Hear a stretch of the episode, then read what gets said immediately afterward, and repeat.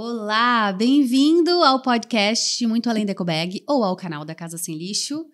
Este é o quarto episódio da quarta temporada, uh, chamada Céu na Terra, e eu tenho aqui comigo um baita de um convidado, grande amigo, Timóteo Carriquer, que é irmão na fé, pastor, é, biblista, teólogo, missiólogo, vovô, pai, marido da Marta e surfista nas horas vagas. Agricultor também? Não, agricultor não, é. Tem horta, né? Então é agricultor. E tem sido muito bom. Não sei se você já teve a oportunidade de assistir os outros três episódios. Uh, a gente está se debruçando sobre as bases bíblicas uh, da do, no, da nossa, a, do nosso ativismo ambiental. Então, te convido para assistir o episódio 1, 2 e 3, caso não, não tenha assistido. E tem um resumo disso tudo que a gente está falando aqui lá na temporada 2, que eu posso deixar aqui também na descrição, caso você queira assistir. Tim, quer falar um pouquinho com eles? Dar um oizinho? Olá! Uma, uma alegria estar com vocês. E hoje nós vamos ver uma coisa que é muito interessante, porque esse, este assunto do cuidado da criação ele vai desde o início, que é fácil saber, né? Gênesis 1 e 2, até o final, Apocalipse 21 e 22. Então, um assunto que inicia e termina. Mas poucas pessoas não reconhecem que também fica no miolo dessa escritura. Na verdade, é um, é um enredo que vai uh, por todas essas escrituras. E hoje nós vamos olhar lá no meio para ver uma questão bem importante: o maior missionário que Deus tem é, e o maior é, porta-voz dele. Então, nós vamos ver isso já já. No Salmo 19. Esse vai ser a base, Salmo 19 vai ser a base para esse bate-papo. Então, vamos lá, Tim. Quem é o maior missionário? Já, já vai lá e vai falar de cara ou não? Vai fazer um mistério? Olha. Vamos fazer mistério, né? Então tá. Por uns 10 segundos, 15 segundos, né? Vamos ler o Salmo 19 e os, o primeiro versículo já diz: os céus proclamam a glória de Deus, e o firmamento anuncia as obras das suas mãos. Pronto. Quem mais declara e demonstra a glória de Deus? Quem é Deus? Quem mais promove Deus no nosso mundo é sua própria criação. Uhum, é uhum. fascinante isso, né? A gente, eu faço parte de um empreendimento missionário, né? E esses empreendimentos são muito custosos, né? Envolve gente, envolve parafernália, equipamento, pessoal. A gente gasta um esforço danado para tentar promover a, a fé. Uhum. Mas às vezes a gente esquece que o maior proclamador é, da fé é o próprio é a própria criação que Deus uhum. fez. A sua uh, obra mestre, né? Uhum, uhum. É, nada melhor do que isso. Tim, eu me tornei a pessoa que tira fotos de verduras. Esses dias eu. Não, eu tiro direto, eu tiro. Eu vou, tipo, na feira e tem umas verduras. Esses dias tinha uma couve-flor roxa. Tu já viu couve-flor roxa? Couve-flor roxa? Não. Ela parece. É um buquê. Inclusive, eu comprei duas e dei uma para uma amiga, porque é de tão linda. É, ela é, é roxa, parece que foi pintada. E foi, né? Foi pintada pelo criador. Olha que coisa, né? Eu me acho, né, às vezes, tirando fotos. Aliás, no meu Instagram, no, no meu status, né? O que eu mais posto são as flores lá do quintal, uhum, né? Uhum. Até mesmo eu tenho alguns para postar, eu pensei, não, tô postando, postando demais, demais. Né? Tá ficando enjoado, né? Mas é porque realmente a criação é, declara assim, é uma assinatura, assinatura de Deus. Uhum. É, eu me lembro quando era criança, meu pai falando para mim: olha, ver toda essa beleza de Deus não chega nem perto do céu. Hoje já penso um pouco diferente. Eu já penso que este é o céu uhum. que Deus criou. Uhum meio desordenado, meio bagunçado, né? Tem coisas que a gente precisa consertar. Sim. Ele criou Mas, desordenado é, ou a gente que desordenou? Na verdade, nós que desordenamos, né? Nós vemos isso no primeiro, segundo, isso. primeiro para segundo episódio, isso. não é? Uhum. Ele arrumou. É, é, Deus nos deu a incumbência de cuidar da sua casa, de dar ordem, de ordenar a sua, o seu, a sua casa, transformar em lar e nós então bagunçamos isso. Uhum. Inclusive, ó, os céus proclamam a glória de Deus. Essa frase, glória de Deus, é muito associado com o templo. Né? A glória de Deus habita no templo. Uhum. É, Sempre que a gente fala de templo aqui, a gente está falando do templo judaico, a gente está falando dessa tradição, que é um, de onde vem esse texto aqui, né? Onde Isso. é o contexto desse texto. Bem lembrado, é. E uh, o, o, relato sobre a criação em Gênesis 2 segue bastante esse modelo do templo. Ou seja, cuidar do jardim, é, cuidar e, e, guardar o, o, o, espaço sagrado de Deus, uhum. seu espaço sagrado, uhum. que mais tempo depois é, tem um local, primeiro o tabernáculo e depois do tabernáculo, então, o templo. Então, este era o lugar no período do tabernáculo, do templo, onde a glória de Deus se manifestava no deserto através das, nuvens, nuvens, de dia e fogo à, à noite. Uhum. Então, quem mais proclama isso é, é os céus. Outro detalhe. Hum. A palavra glória é kavov. Kavov significa também peso.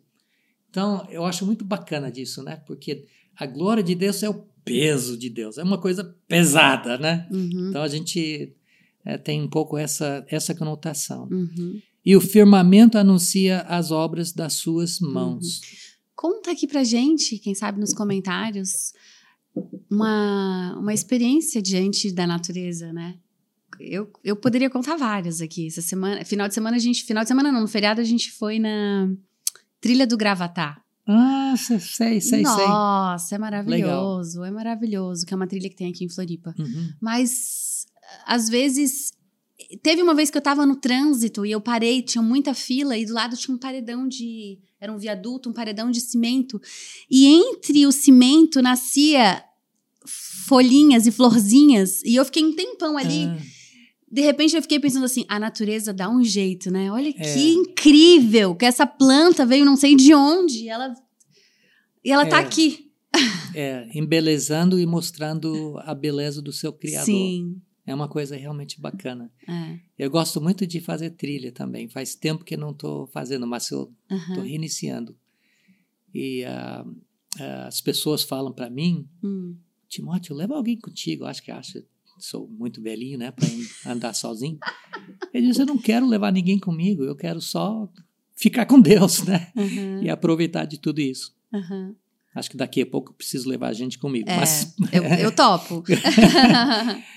um dia discurso a outro dia. Uma noite revela conhecimento a outra noite. Ou seja. Ah, esse é lindo, né? Não é bonito, né? É que no, no, na transição do tempo, na passagem de um tempo para outro tempo, nós temos também a imagem de Deus, que criou, aliás, de novo, criar, né? que ele delineou, ele ordenou, separou dia e noite. Ordenar isso, a gente separa as coisas, a gente organiza as coisas, né? Uhum. Isso é o que é cuidar da criação. Cuidar da criação nem sempre é tirar a mão e largar. Às vezes, assim, os biólogos falam para nós né, que a melhor coisa que você pode fazer é tirar a mão. Às vezes é isso mesmo, mas o que Deus nos incumbiu de fazer é de ordenar as coisas, separar as coisas. Uhum. Como uma boa agricultura, que não depende só de agrotóxicos, coisa assim, faz as coisas de uma maneira boa, mas de maneira ordenada. A permacultura diz que tu, tu, tu é, Isso. mistura, faz um mix, né? Exato. Na floresta você eh, faz um, um uh, planta uh, o, pé, o pé de café, por exemplo, né? uhum, né? Uhum. E a, a nessa, e a própria... simbiose, né? Isso. As coisas se, se cuidam. Uhum, Isso é o ser humano intervindo para positivamente e não intervindo para criar dano. Uhum, né? uhum, então a uhum. questão basicamente é essa. Aliás, a gente já está pensando mais em termos contemporâneos, né? De que maneira nós cuidamos da criação, nós interferimos uhum. para que haja é, benefício e não benefício apenas imediato. Uhum. Quer dizer, o benefício que eu posso tirar imediatamente pode redundar em prejuízo para meus uhum, netos ou para meus filhos, né? É. Isso acontece, eu acho, quando a gente trata a, a criação se é que a gente pode não se colocar na criação, né? Mas quando a gente trata esses outros seres, é, como um recurso. Com, A- simplesmente um recurso. E não como um bem. Porque quando, quando ela é um bem, quando é um recurso para nós. isso. E isso. esquecendo que não, essa não é nossa, quer dizer, é a nossa casa, mas é a casa de Deus, é o Uhum, lar de uhum, Deus. uhum. Então o benefício tem que redundar para ele. Lembra em, no Evangelho de João tu- e em Colossenses capítulo 1, tudo Hum. foi criado por ele e para ele. Uhum, Então a gente tem que sempre fazer essa pergunta: uhum. como é que eu posso ordenar esse espaço para que seja para Cristo, Uhum, para a sua honra, para a sua glória, para uhum, seu agrado? uhum, uhum. Você sabe que tem uma coisa interessante nesse Salmo 19? Se você pular lá para versículo 7, parece que muda de marcha e fala sobre a lei, dizendo que a lei do Senhor é perfeita, restaura a alma. etc, etc. O restante do Salmo foca nessa questão da lei. É um detalhe importante porque o Salmo é dividido em duas partes: a criação Uhum, e a lei. Por Tá. quê? Porque a lei, a princípio, é uma revelação de Deus. Deus falando, é uma pessoa transcrevendo e a gente tendo orientação sobre como conduzir a vida. Uhum, Mas não é a única fonte de revelação de Deus. Como você mesmo falou, a gente está observando, a própria criação revela verdades uhum, a respeito de Deus. Uhum. Revela sua glória, uhum, ah, revela sua ordem, uhum, revela seu, seu cuidado, a sua compaixão, uhum. o seu, seu, seu cuidado delicado quando a gente Sim. observa os passarinhos. Eu ia falar sobre isso agora. Tudo isso é uma revelação de Deus. Sim. Não é é uma revelação única, mas também a lei de Deus, digamos, essas escrituras, né, aham, não são a única revelação de sim, Deus. sim. É uma revelação que tem para nós uma autoridade é, muito elevada, né? máxima. Né? Mas a criação também Uhum, revela, uhum. revela a Deus. Já ouviu falar em passarinhar? Passarinhar. Tá Passarinho? muito em alta agora. É, tem estudos científicos que falam, né, de pessoas, os médicos prescrevem, no Japão acho que tem um estudo, não sei, eu, eu ouvi falar, que prescrevem para pessoas que sofrem de ansiedade, depressão, para irem passarinhar, o que Ah. é observar os pássaros. Ou quem é craque nisso são os britânicos, sabe, né? Sério? Eles gostam muito de observar os passarinhos. Inclusive a Rocha, que é uma organização que não existe mais no Ah, Brasil, sim. uma organização cristã de meio ambiente. Hoje a gente tem o Renovar Nosso Mundo. Isso. Somos Já- membros da Renovar Nosso já, Mundo. faz- já fazemos propaganda, né? É. Mas esse pessoal começou, eh, eram missionários britânicos, eh, observando os passarinhos. O John Stott fazia isso.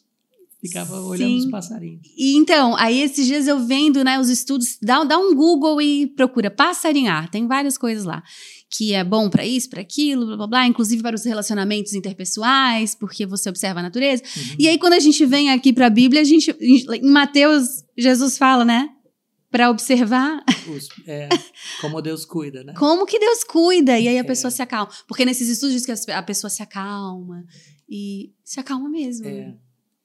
Nicole, sabe o que isso me lembra? Eu tenho alguns amigos que, com muita boa intenção, eles acabam diminuindo a importância de cuidar da criação. Uhum. Diminuindo, dizendo coisas como: Poxa, você vai gastar dinheiro fazendo reciclagem e não pensando na alma, no bem-estar das pessoas.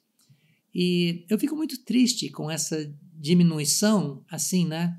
É, como se isso não fosse uma coisa de Deus, ou seja, é como se fosse uma coisa boa que o governo promove, que a gente aprende na escola, mas que não vem das escrituras. Então, uma coisa que a gente está tentando demonstrar aqui é que esse cuidado, esse apreço, essa, esse guarda da criação é, é a ordem de Deus e a incumbência de Deus para Uhum. todos nós. Uhum. Vamos ver mais sobre isso mais No tarde. próximo, né?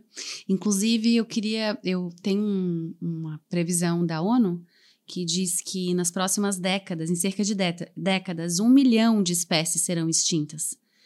E isso vai sim, isso já está é, afetando o nosso bem-estar.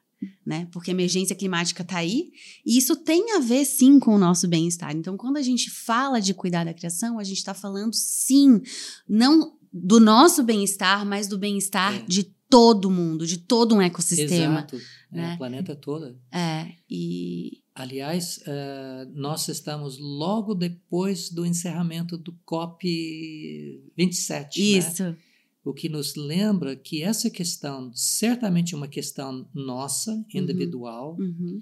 é uma questão que a gente leva diante da igreja, mas o desafio é maior do que isso, né? Que o, a bagunça é maior do que isso. Bem maior. Então a gente precisa pensar, contemplar isso na, na- na- no aspecto político, né? Quando a Uhum. gente vota, quando a gente ah, pensa em programas da prefeitura, do estado, Uhum. coisa assim. Uhum. Uhum. Ah, não que a gente relega isso para o governo. Uhum. Da mesma maneira que a gente pensa, bem, o governo tem o dever de cuidar dos necessitados. Tem, mas nós também temos, Sim, né? sim. Então, da mesma forma. Né? Nós fazemos parte disso. Que legal! Então, concluímos esse quarto episódio é, com esse convite, início de ano. Quem sabe aproveita aí, não sei se você está de férias, não sei quando que você vai ouvir ou assistir esse episódio, mas vai passarinhar, vai tomar um banho de natureza, Vai pular no mar. isso, ou no rio, ou vai, quem sabe, plantar a primeira plantinha aí da sua horta, caso você esteja no meio da, da selva de pedra, né? Porque isso também é a realidade de muitas pessoas. Gostou? Gostou, Tim? Eu gostei. Gostei. Então dá um like caso você esteja no YouTube, é, avalie aí o nosso podcast, compartilha com muitas pessoas e até o próximo episódio, o quinto episódio. Até. Vem muito legal. Beijo sem lixo. tchau. tchau.